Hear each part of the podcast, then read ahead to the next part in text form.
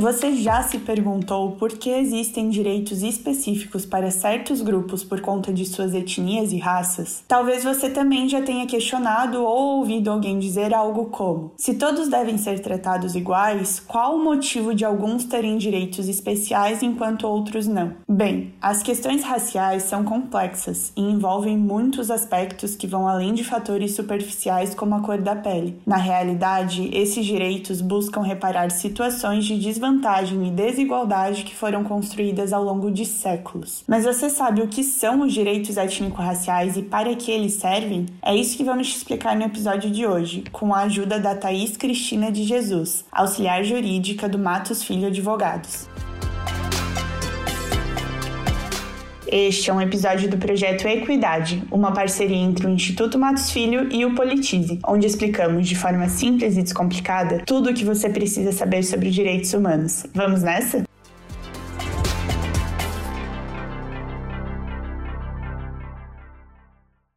Oi, Thaís, muito obrigada por participar do episódio de hoje. Oi, Fraia, eu que agradeço pelo convite. É uma honra poder participar do podcast e vamos lá, né? Thaís, antes de entender um pouco mais sobre os direitos étnico-raciais, eu gostaria que primeiro você explicasse pra gente um pouco melhor o que é etnia e o que é raça. O que, que essa, esses termos significam e quais as diferenças entre eles? Bom, Fraia, realmente, debater né, e explicar o que significam esses dois termos é muito importante antes de avançar nesse assunto. Raça está muito mais relacionada à questão fenotípica, né? Então, aquelas características que são relacionadas à aparência física de algum indivíduo, como por exemplo, cor de pele, formato do corpo, textura do cabelo, e essas questões elas estão intimamente relacionadas à questão da hereditariedade. Então, que passa de pai para filho, de mãe para filho, e que você carrega essas características físicas ao longo da vida. É importante falar que sobre raça existem algumas teorias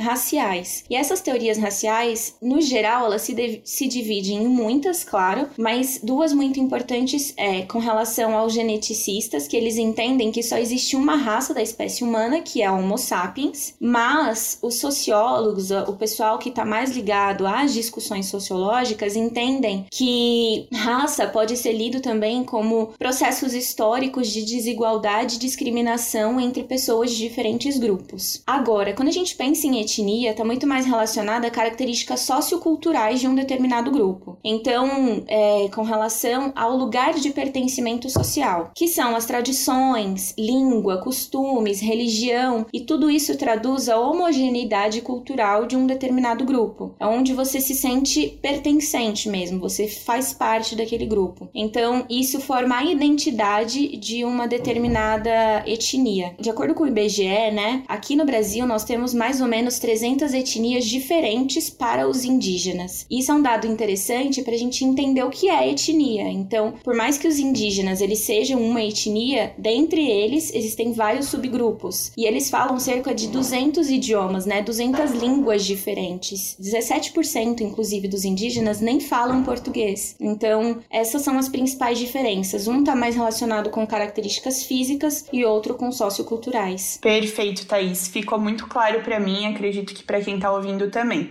Então, agora eu queria saber de forma objetiva o que são os direitos étnico-raciais. Certo. Fraia, para mim, os direitos étnico-raciais traduzem uma necessidade, né, de reparação histórica de desigualdade, tanto racial quanto social. Então esses direitos, eles são, né, balizados por instrumentos jurídicos, mas que têm por fundo esse cunho, né, esse objetivo. Porque os direitos étnico-raciais, no fim do dia, são direitos humanos. Então esses direitos humanos eles promovem a igualdade por meio da equidade. Por que a igualdade por meio da equidade? Porque você precisa disponibilizar recursos diferentes para pessoas diferentes, mesmo que seja para alcançar o mesmo objetivo. Tem que ser de acordo com as necessidades delas. Então, os direitos étnico-raciais, eles protegem os direitos humanos fundamentais, como por exemplo, aqueles que nós temos na Constituição Federal do Brasil atualmente. O nosso artigo 1 da Constituição fala da dignidade da pessoa humana, enquanto que o artigo 5 fala que todos são iguais perante a lei, sem discriminação de qualquer natureza. Entender isso faz a gente perceber que os direitos humanos, para que eles sejam alcançados na sua integralidade, precisa olhar para as minorias. Então, eu trago alguns exemplos aqui para a gente pensar junto a respeito desse assunto. Tem, por exemplo, a Declaração Universal dos Direitos Humanos, que foi promulgada em 1948, que traz duas proibições e, e, uma determinação muito clara a respeito da isonomia né, entre pessoas,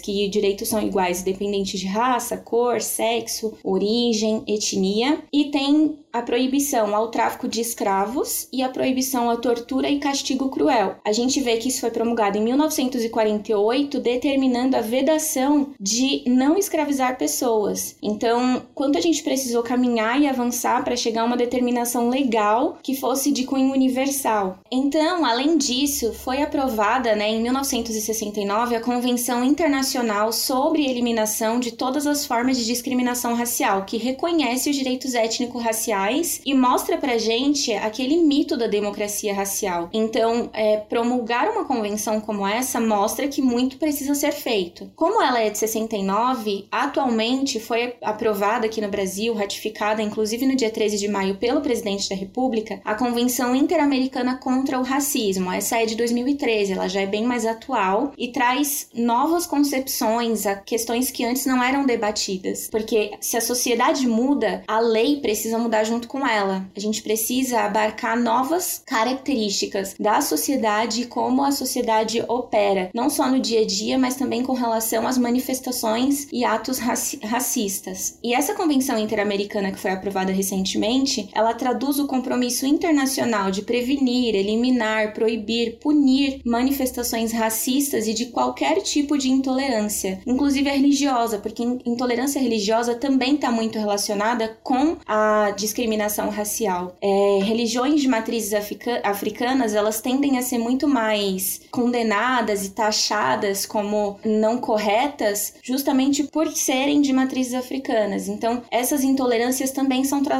trazidas como discussão nessa convenção que eu mencionei agora. Mas assim, Fraia, os direitos étnico-raciais, eles são importantes sim por instrumentos jurídicos, mas não basta termos leis que determinem que não é possível fazer algo ou que determinado grupo precisa ter assegurado determinados direitos. É necessário pensar políticas públicas eficientes e que sejam inclusivas, né? A gente pode pensar aqui o exemplo das cotas raciais nas universidades, que traduz essa, essa possibilidade de pessoas que estão mais afastadas e que tenham um acesso mais restrito à educação, que consigam acessar as universidades e tenham uma ascensão social. E programas de renda básica a famílias mais vulneráveis também. Porque aqui é importante pensar que 50 54% da população no Brasil é preta e parda. Isso representa mais da metade. Enquanto que 75% das pessoas que vivem em situação de vulnerabilidade social, de extrema pobreza, são pessoas pretas e pardas também. Então, enquanto que nós somos maioria social, ainda infelizmente não somos maioria política. Então, essa representação das políticas públicas pensando esses grupos, né, para que sejam mais equitativos, é bem importante. Pelo que eu entendi também, por muito tempo esses direitos eles nem existiam, certo? Sim. Então, por que eles surgiram? Qual foi a necessidade? Fraia, de fato, esses direitos eles nem sempre existiram. Nós tivemos aí um lapso temporal muito grande para que os direitos, e aqui eu quero fazer um recorte não somente para os direitos étnico-raciais, mas para os direitos humanos como um todo, porque é daí que advém os étnico-raciais. Por conta de um movimento que existiu a partir da Segunda Guerra Mundial, né? A gente sabe que a Segunda Guerra Mundial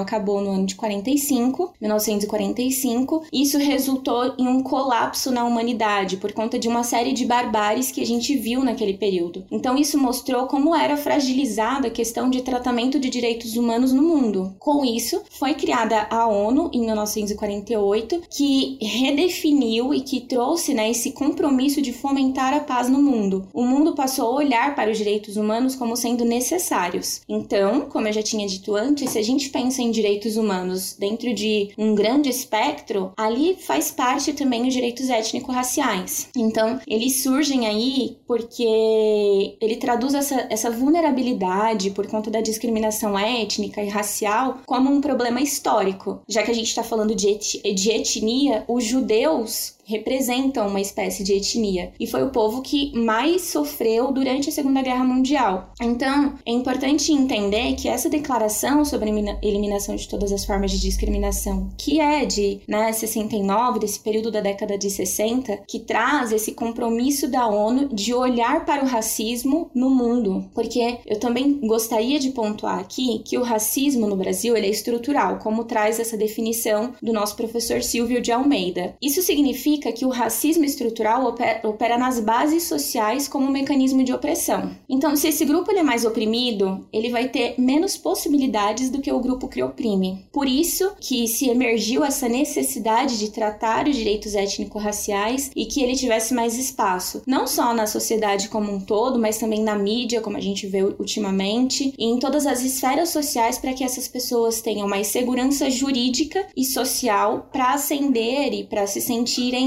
mais pertencentes ao grupo, para que alcancem efetivamente a dignidade da pessoa humana. E Thaís, qual foi o papel dos movimentos sociais dos negros ao redor do mundo na conquista por esses direitos? Sim, esse é um ponto bem interessante porque quando a gente pensa em movimentos negros e conquistas, logo vem à mente dois muito importantes, claro, e que geralmente são os mais conhecidos, como por exemplo o apartheid, que aconteceu tanto na África do Sul como nos Estados Unidos, e a luta pelos direitos civis. O apartheid foi encabeçado lá, né, a luta contra o apartheid, que significa uma segregação das pessoas por raça, que seriam aquelas pessoas brancas não frequentarem os mesmos lugares que pessoas negras e a luta contra isso foi encabeçada pelo Nelson Mandela na África do Sul, enquanto que nos Estados Unidos a luta pelos direitos civis, por exemplo, foi encabeçada por Martin Luther King. E aqui é interessante a gente pensar o seguinte, que por exemplo, enquanto acontecia o apartheid, você não poderia frequentar o mesmo bairro que uma pessoa branca, tinham bairros específicos, inclusive isso ainda existe nos Estados Unidos, né? A gente pode pensar no Brooklyn ali, que é um bairro de pessoas negras, mas que aquela época tinha muito mais peso. Agora, a luta pelos direitos civis que aconteceu ali, especialmente nos Estados Unidos, que era por questões muito básicas da vida comum, que é o direito ao voto, à saúde, educação, transporte. E aí depois daquela marcha, da marcha sobre Washington, foi em 1964 aprovada a Lei dos Direitos Civis, que encerrou legalmente falando a segregação nos Estados Unidos. Só que assim, Fraia, eu acho que outros movimentos foram muito importantes não só para o mundo como no Brasil, principalmente aqui eu gostaria de falar do Brasil. Zumbi dos Palmares foi um grande representante de proteção aos direitos. E aí que a gente não pensa numa coisa muito institucional, que tá na letra da lei, sabe? Mas de que opera no dia a dia, na prática. Então, Zumbi dos Palmares, ele foi um grande representante. Ele ainda é um ícone hoje com relação à resistência à escravidão. Inclusive, a gente ainda comemora o dia da, o dia da consciência negra, que é, representa o dia da morte de Zumbi, né? Por um dos bandeirantes. A capoeira é um movimento de resistência negra muito claro, muito evidente, porque era vista como uma dança, mas na verdade é uma forma de luta, de resistência. Então eles desenvolveram essa arte para que eles conseguissem muitas vezes acabar fugindo, né, de seus senhorios. Tem também o um movimento liberal abolicionista que gerou uma pressão política para depois, né, logo depois foi promulgada a Lei Áurea. Agora, eu queria fazer um recorte aqui bem interessante em relação a como os movimentos é, que acontecem, os movimentos negros que acontecem na arte e na cultura, afetam a forma como a gente se relaciona com as outras pessoas no mundo. O movimento negro unificado, que inclusive teve uma manifestação na frente do municipal há muitos anos atrás, refletiu de que, por exemplo, em 2019 nós tivéssemos um grande show para centenas de pessoas do rapper Emicida dentro do municipal. Aquilo representou um marco muito grande, muito profundo de representatividade. Direito étnico, racial não passa só pelo campo formal da lei, mas passa por uma representatividade. Você vê pessoas que são semelhantes a você em lugares de destaque e conseguindo alcançar, né, novos patamares, te faz sentir que você também consegue. Então, essa representatividade, essa leitura de mundo muda quando a gente vê os nossos semelhantes nesses lugares. Essa semana também a gente teve aí, né, no Google, uma comemoração à primeira dama negra do teatro, que foi Ruth de Souza, e ela só ganhou notoriedade após o teatro Experimental do Negro, que deu essa possibilidade que pessoas negras mostrassem os seus talentos e pudessem participar das artes cênicas, porque até então pessoas negras eram representadas tanto no teatro como no cinema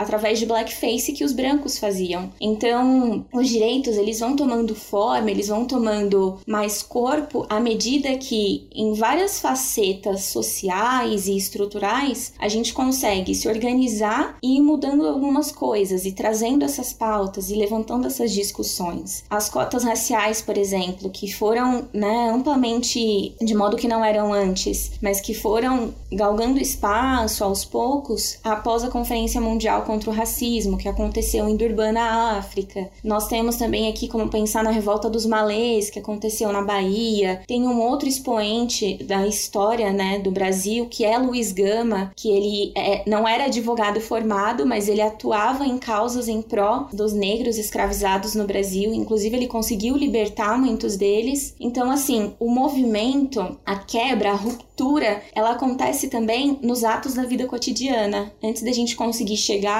a mudar, por exemplo, uma lei, mas ela acontece nos atos da vida cotidiana e traz essas conquistas que a gente vai vendo na nossa sociedade sendo refletida de forma muito, às vezes sutil e às vezes muito expressivas também. E por fim, eu queria saber qual é a importância desses direitos, não só para os grupos étnico-raciais, mas para toda a sociedade atual, né? Como esses direitos beneficiam a sociedade como um todo? Olha, antes de falar da, dos benefícios e da importância, enfim, eu queria trazer alguns dados para que a gente pudesse refletir, porque esses dados vão mostrar que precisa de uma mudança e como essas mudanças podem ser benéficas. Então, aqui, a chance de um homem negro ser assassinado é 74% maior do que de um homem branco. Na, mais ou menos 66% das pessoas que são privadas de liberdade hoje no Brasil são negras. Isso é um número muito alto. 31% das pessoas pretas têm algum tipo de, de restrição de acesso à educação, como o deslocamento, por exemplo.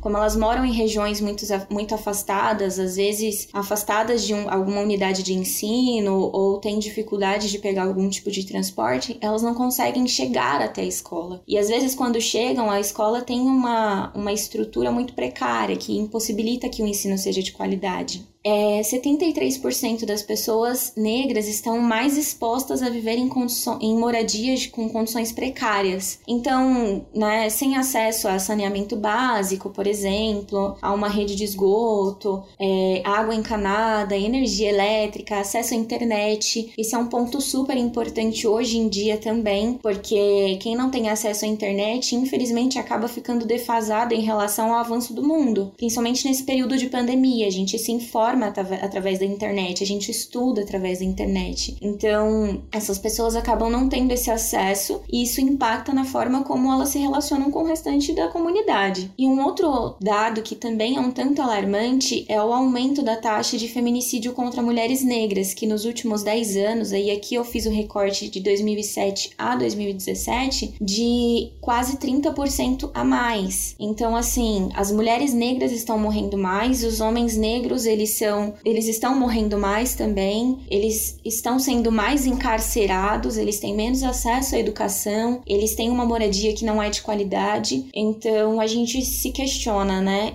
E a dignidade da pessoa humana, que é prevista nesses diplomas, que são instrumentos jurídicos de cunho internacional, mas que também está presente no nosso país através da Constituição Federal, que é a nossa Carta Magna, né? Que é aquilo que, que dita as relações jurídicas, é mais do que qualquer outra lei. Então, assim, eu entendo que é importante que essas questões elas sejam retrabalhadas. Outro dado que é interessante pensar é com relação aos salários. As pessoas negras, elas recebem 45% a menos de hora trabalhada do que pessoas brancas, mesmo com pesquisas de institutos importantes indicando que empresas mais diversas são empresas mais rentáveis. McKinsey, por exemplo, publicou em 2014 um estudo super denso e consolidado de que empresas diversas são até 35% mais rentáveis. Eu tô falando economicamente. São 35% mais rentáveis do que empresas que não são diversas, porque você promove um ambiente de espaço em que elas conversam conversam mais, em que elas têm mais trocas, que elas aprendem mais umas com as outras, logo são espaços mais criativos. Se você tem mais criatividade, você se sente mais confortável onde você trabalha, você vai produzir mais. Então, a empresa também vai lucrar mais. Quilombolas, por exemplo, são tão vulneráveis. Teve um aumento de 350% nos assassinatos de quilombolas entre 2016 e 2017. Todos esses números, que alguns são até impactantes, né, quando a gente ouve assim, eles traduzem essa desigualdade superestrutural que nós temos. Então, quando você modifica as bases, você começa a enxergar quais são os benefícios, é frutífero, né? Então, você tem empresas que são mais rentáveis, você tem pessoas que são mais tolerantes umas com as outras, você tem maior acesso ao conhecimento, você tem trocas mais diversas, mais dinâmicas, fluidas e que trazem bons resultados. Então, eu acredito que investir em ações afirmativas, que o Estado tenha uma atitude mais fiscalizadora e garantista, né, através de políticas públicas também, tudo isso coaduna para que a gente consiga um ambiente mais igualitário, mais equitativo, porque no fundo é isso que a gente quer, ter direitos iguais na prática também. Tem um vídeo que um professor publicou em que em uma aula ele ele propõe que os alunos dele, né, façam uma corrida de 100 metros e antes que essa corrida se inicie, ele fala para esses alunos que eles estão na mesma linha, né, de partida, mas ele começa a fazer algumas afirmações e aqueles que já viveram a situação ou que tem alguma coisa que seja é, equivalente ao que ele diz podem dar um passo à frente. E aí ele vai fazendo, né, esses levantamentos. Quem cresceu com um pai e mãe que desse um passo à frente, quem estudou em escola particular, quem teve acesso a X, Y, Z situações, fosse dando um passo à frente. No final, ele fala para as pessoas que estavam mais à frente olharem para trás para ver quem estava atrás e proporcionalmente as pessoas que estavam atrás eram aquelas que eram negras e, e mulheres em sua maioria e os que estavam à frente eram homens em sua maioria e brancos. O que isso mostra? Mostra que a gente tem né, uma pirâmide social na qual a base nós temos mulheres negras e no topo dessa pirâmide social nós temos homens brancos, o que também é, é discutido pelo professor Silvio de Almeida, né? Ele mostra pra gente como que o racismo estrutural ele opera diferentemente em esferas diferentes da sociedade. Então, assim, Fraia, eu acredito que entendendo todas essas questões e, e como elas afetam o nosso dia a dia, não só de pessoas, né, que compõem minorias étnicas ou raciais, mas para comunidade como um todo, para essa homogeneidade cultural que a gente falou lá no começo, né, que representa uma das características da etnia, é realmente trabalhar nesses pontos que ainda são passíveis de melhoria para que a gente tenha mais igualdade e, e tenha objetivos mais alcançáveis de forma que seja positiva para ambos os lados, né? Porque se a gente investe para que todo mundo se beneficie, é um ganha-ganha. Agora a gente vai para o nosso ping-pong da equidade, como que vai funcionar esse ping-pong. Eu vou falar algumas palavras ou termos e eu vou pedir para você, em poucas palavras, me dizer, na sua opinião, o que eles significam para os direitos étnico-raciais. Pode ser? Sim, sim, pode ser. Vamos lá. Então vamos lá. A primeira palavra é etnia. Etnia. É, etnia para mim é o sentimento de pertencimento. Representa identidade, cultura. Eu acho que seria isso. Raça. Raça, eu diria que é uma divisão arbitrária de grupos humanos, mas que no fim do dia existe, né, só uma e, e que a gente consegue pensar nas teorias raciais, enfim, toda aquela explicação que eu dei, mas que etnia ela abarcaria com mais profundidade todas essas questões. Igualdade étnico-racial. Agora eu vou responder essa falando do coração, tá? Para mim, igualdade étnico-racial é, é um desejo, é um desejo em de fato fato ver isso acontecendo na prática, sabe? De que sim, isso nos diferencie, porque invariavelmente nós somos todas pessoas diferentes, alguns de, de alguns grupos, outros de outros, mas de que essas diferenças não sejam capazes de nos segregar e diminuir os direitos que a gente tem. Preconceito racial.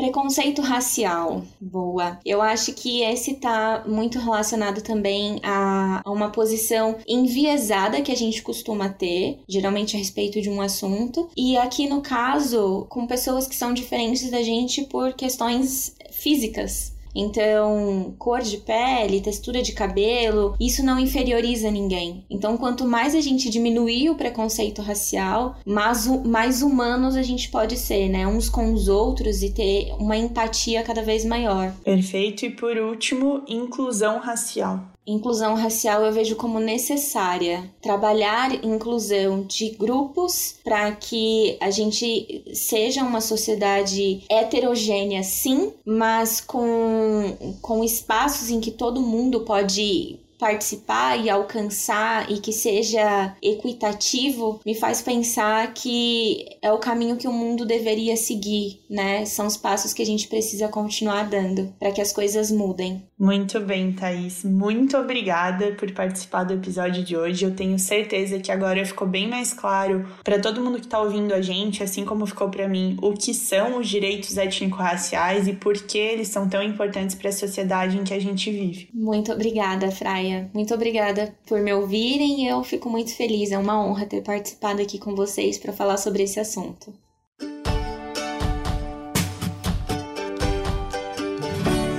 Bom, como a Thais explicou, os direitos étnico-raciais reconhecem a situação de vulnerabilidade de determinados grupos e servem para que a justiça social e os direitos fundamentais das pessoas que fazem parte desses grupos sejam garantidos. No Brasil, onde esses povos acabam sendo muito impactados pela violência e a desigualdade socioeconômica, esses direitos são especialmente importantes. Muito dessa situação de vulnerabilidade se deve a um processo histórico de opressão e discriminação. Na próxima semana voltaremos com um novo episódio do Equidade, no qual vamos falar mais sobre esse processo e o histórico dos direitos étnico-raciais. Te espero lá, hein? Por hoje, ficamos por aqui. Agradecemos imensamente a Thaís pela participação e esperamos que você tenha gostado desse episódio. Ele é um dos vários conteúdos que produzimos no Projeto Equidade, uma parceria entre o Instituto Matos Filho e o Politize. Além desse podcast, você também pode conferir os nossos conteúdos em formato de texto e de vídeo. Acesse a página do projeto no portal do Politize e confira tudo o que você precisa saber sobre os direitos humanos. Até semana que vem!